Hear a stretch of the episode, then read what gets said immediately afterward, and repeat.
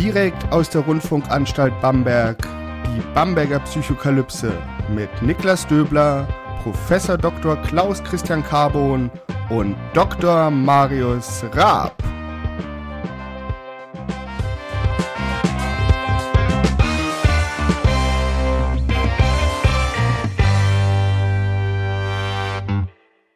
Herzlich willkommen zur Bamberger Psychokalypse. Mein Name ist Niklas Döbler. Ich bin Psychologe und wissenschaftlicher Mitarbeiter am Lehrstuhl für Allgemeine Psychologie und Methodenlehre der Otto-Friedrich-Universität Bamberg.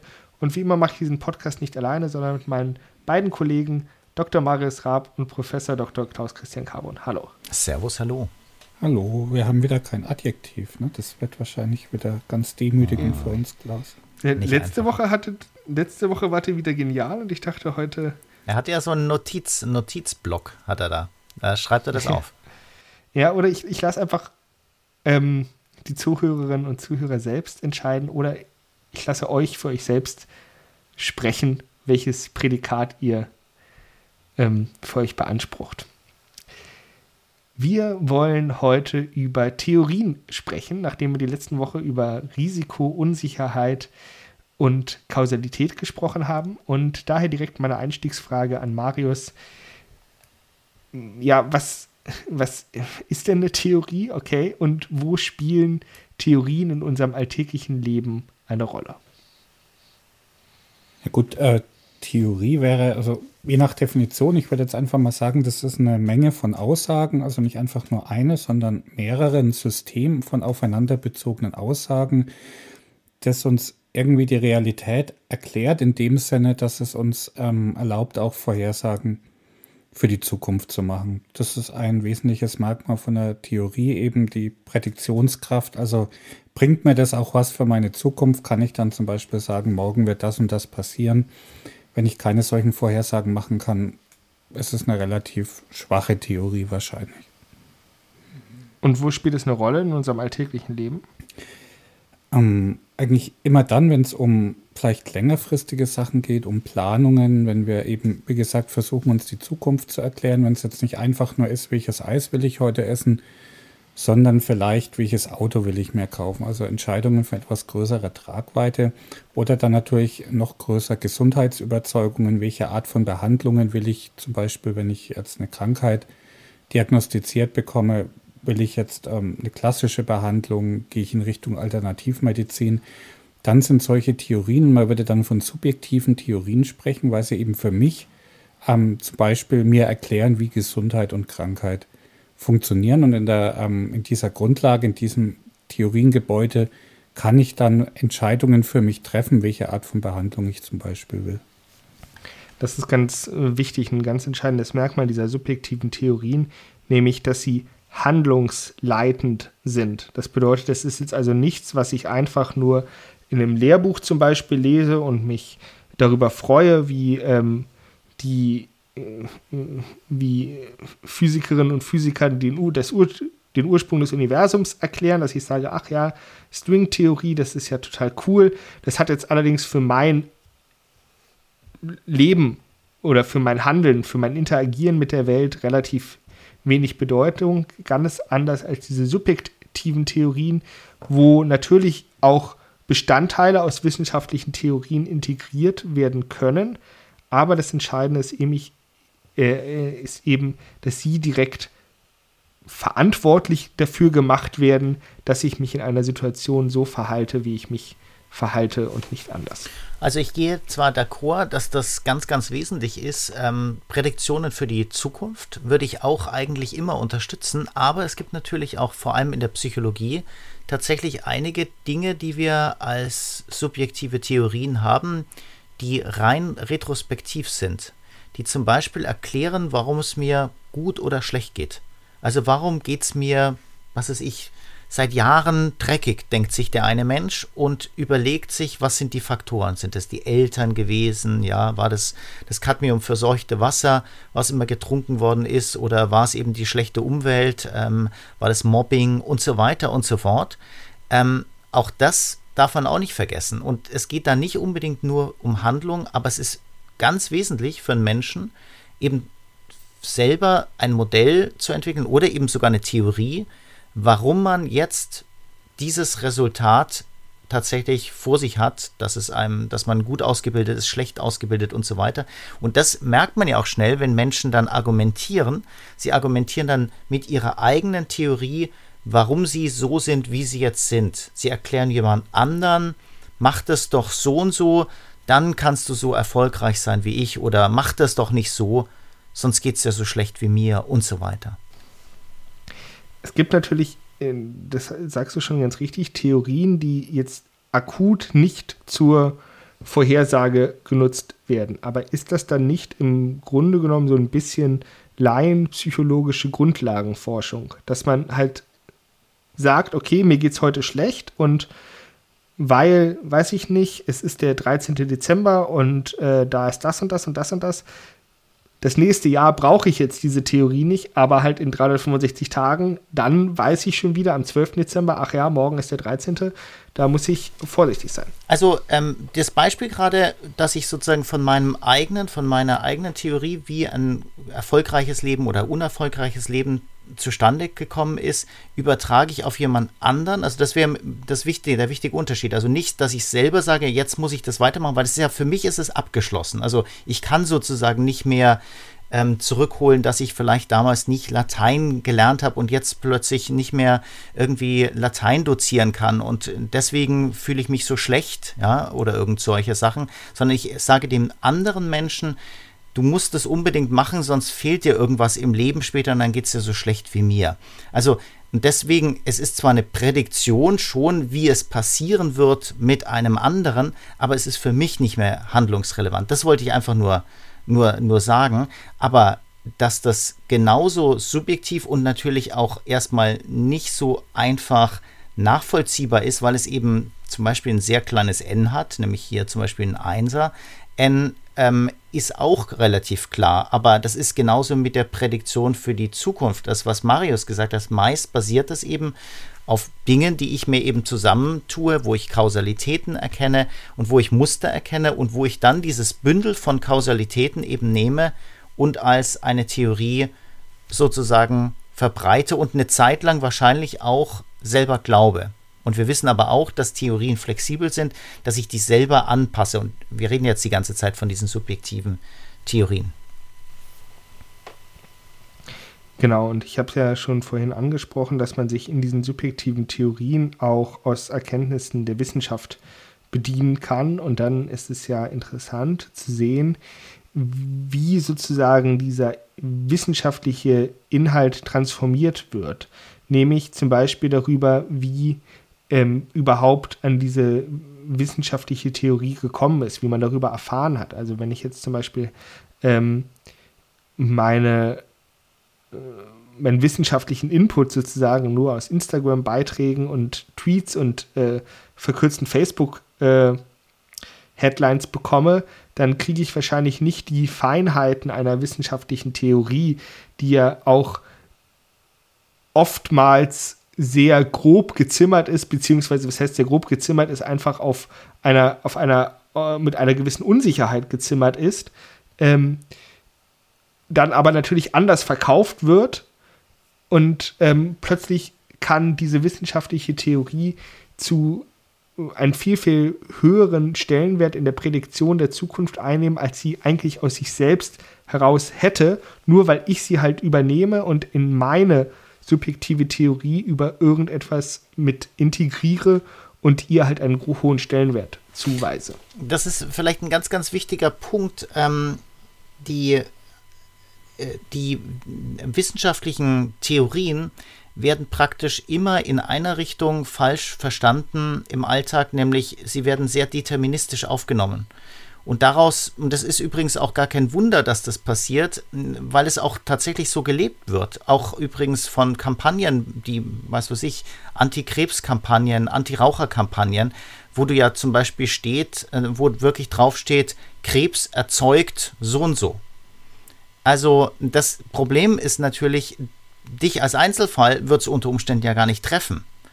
Aber dieses Denken, dass es eben, wenn du Schnaps trinkst, dass dich das töten wird irgendwann, ist eben etwas, wenn du das irgendwann mal gelesen hast, dass Schnaps ein Zellgift ist und also ein, dass da schwere Alkohole drin sind und die sind wiederum Zellgifte und die sind wiederum schädlich und so weiter, wird irgendwann über ähm, tatsächlich sehr, sehr stark vereinfacht. Und zwar nicht einfach nur, dass die Theorie vereinfacht wird, weil Theorien an sich meist sehr einfach sind. Die müssen eigentlich auch einfach gehalten sein, um die Wirklichkeit einigermaßen sinnvoll abbilden zu können in verschiedensten ähm, Facetten, weil es eben sonst eigentlich eine Wirklichkeitsabbildung wäre und du musst immer abstrahieren. Das muss immer eine Vereinfachung sein. Aber diese Vereinfachung wird eben in einer Sache vollkommen übertrieben und das ist eben von Probabilistik zu Deterministik wird es sozusagen übersetzt.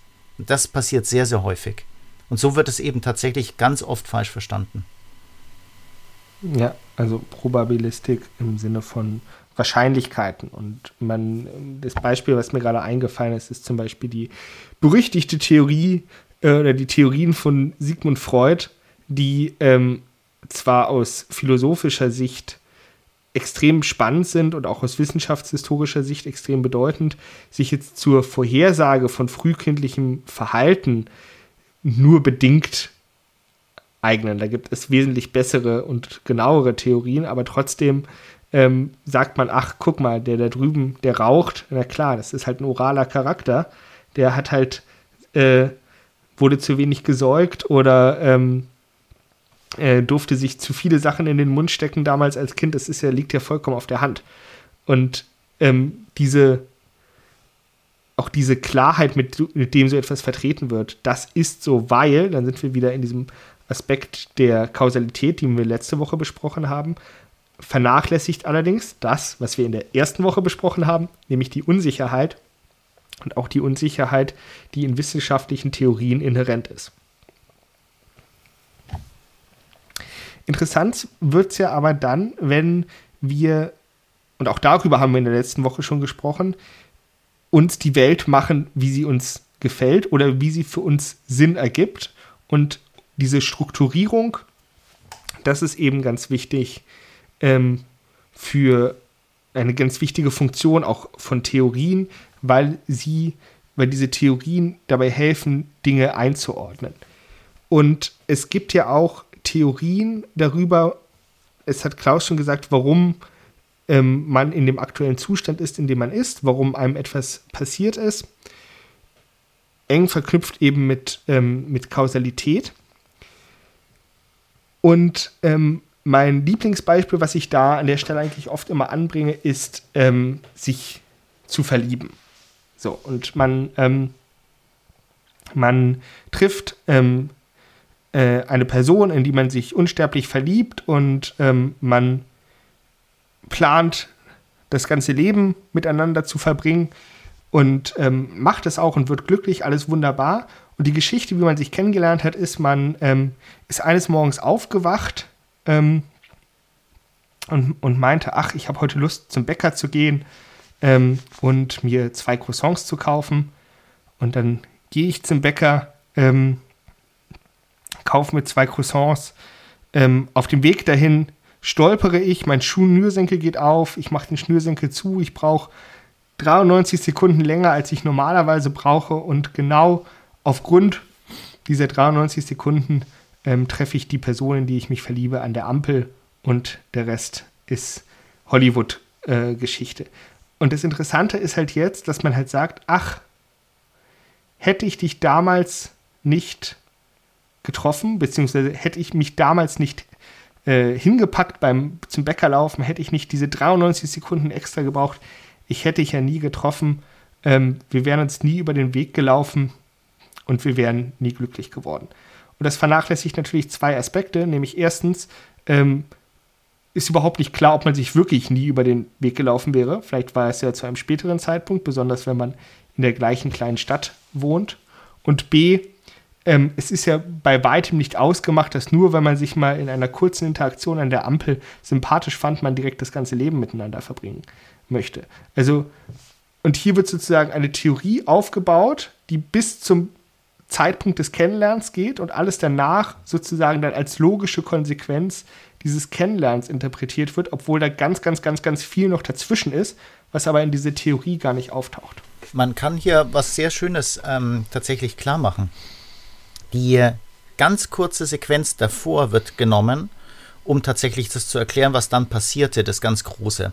Also was ganz, ganz Konkrete und was sehr Salientes wieder, was Auffälliges. Also der Schuh ist aufgegangen, da irgendein, irgendein Malheur ist passiert und nur deswegen, wegen dem Malheur, weil es auch noch eine schöne Geschichte ist. Aber natürlich kannst du 13 Jahre zurückgehen und kannst einfach die Entscheidung äh, dir anschauen, was ist ich, ähm, gelernt zu haben fürs Abitur oder nicht und damit studieren zu können oder nicht und damit in diese Stadt gekommen zu sein oder nicht und so weiter und so fort. Und natürlich kannst du auch noch mal zehn Jahre zurückgehen, um irgendwie eine Entscheidung anzuschauen, wo du vielleicht, wo der Vater oder die Mutter einen Job in Afrika oder in, in Mosambik, äh, in, in, in, in Dings, ich wollte sagen, in, in, in Südamerika ähm, gekriegt hättest.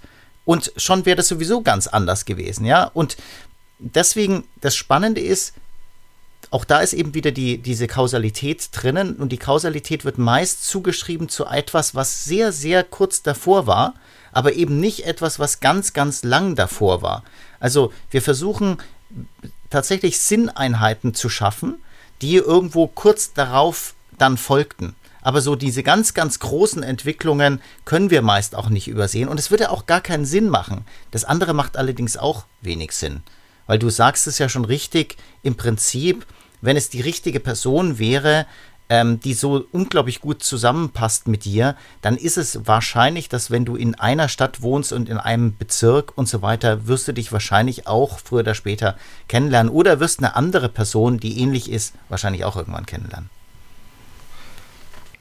Genau, also auch wieder hier diesen rekonstruktiven oder auch konstruktiven Charakter, den wir aus ganz vielen Bereichen der Psychologie kennen. Ne? Also ganz bedeutend das Gedächtnis, wo ähm, diese Rekonstruktion von Gedächtnisinhalten häufig vorkommt, aber eben auch, wie gesagt, in unserem Sein in der Welt, in unserer, in unserer Interaktion mit der Welt.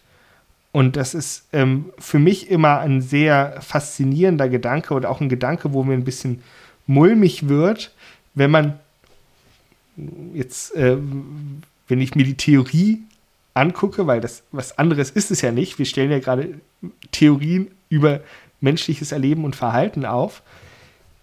Wenn ich mir die Theorie angucke, dass halt unsere Theorien auch einfach nur diese bloßen Schablonen sind, die wir sehr, sehr grob über die Welt und über uns selbst rüberlegen und aus irgendeinem Grund klappt es relativ gut, ähm, miteinander klarzukommen, meistens.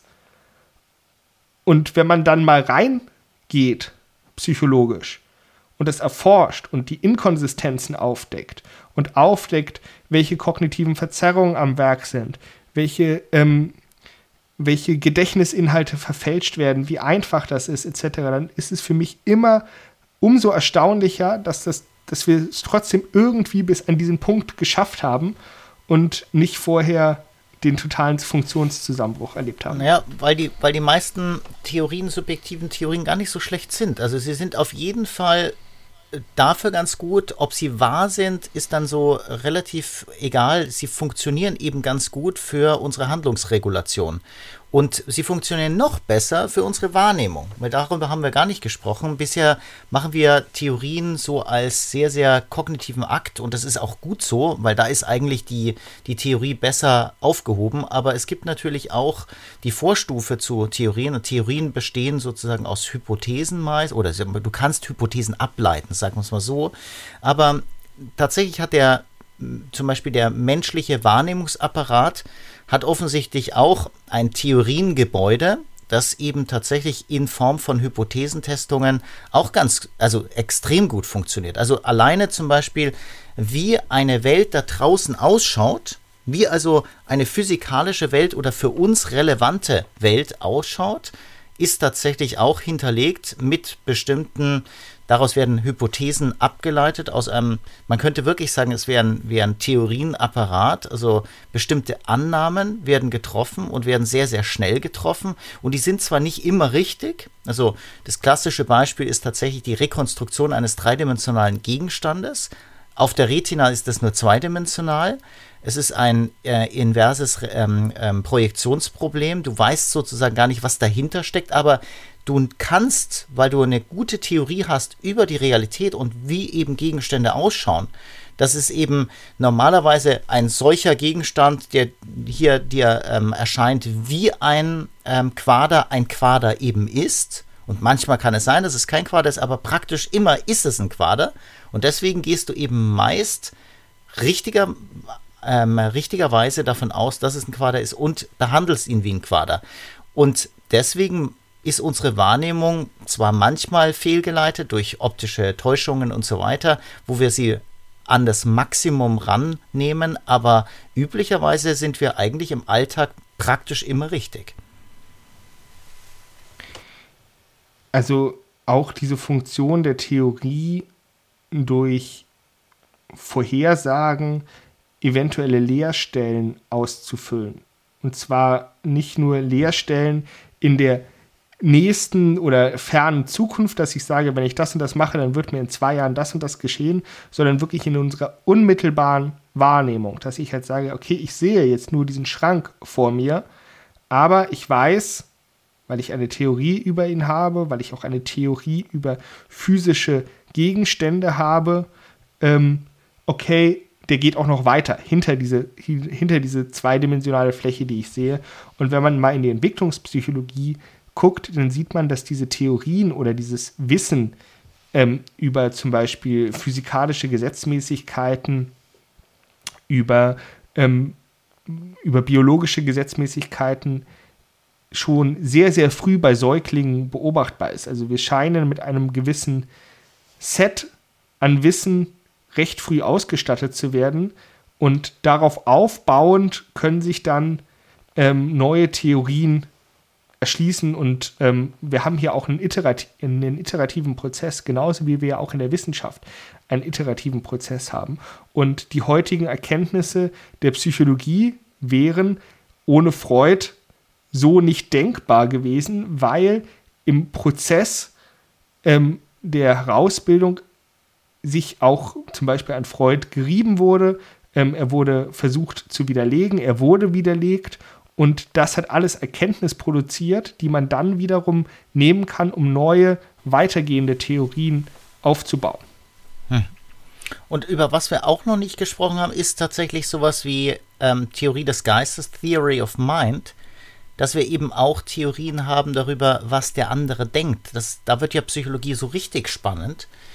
Und auch das ist eben so was unglaublich Irres, weil auch da kann man jetzt natürlich schnell sagen, naja, aber wir liegen ja da ganz, ganz oft falsch. Und ich würde eben im Gegenteil sagen, dadurch, dass es ja offensichtlich etwas ist, über das man sich richtig echauffieren kann, dass jemand ein falsches Modell über einen hatte oder dass man selber sich geirrt hat, dass man das unbedingte Mitteilungsbedürfnis hat, das zu erklären jemand an oder zu erzählen, zeigt uns doch deutlich, dass wir eigentlich meist gar nicht schlecht liegen. Also wir können uns ungefähr vorstellen, was da gerade abläuft und ab und zu sind wir eben total herbe enttäuscht und merken, kriegen eine Rückmeldung und sagen, das habe ich doch überhaupt nicht so gemeint.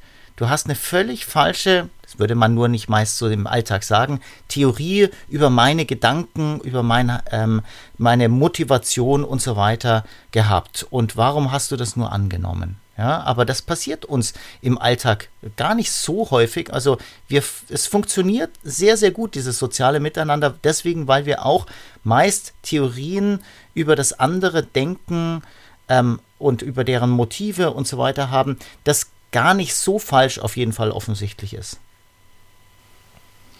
Genau an der Stelle ähm, zum Beispiel die die Fähigkeit, Gedanken zu lesen. Ne? Das ist immer etwas, was in magischen Fantasy-Erzählungen immer ähm, gesagt wird, dass man halt sagt, ja, hier, hier hat jemand die Fähigkeit zur Telepathie, er kann meine Gedanken erahnen oder lesen. Und ich äh, sage dann halt, naja, das können wir aber alle schon.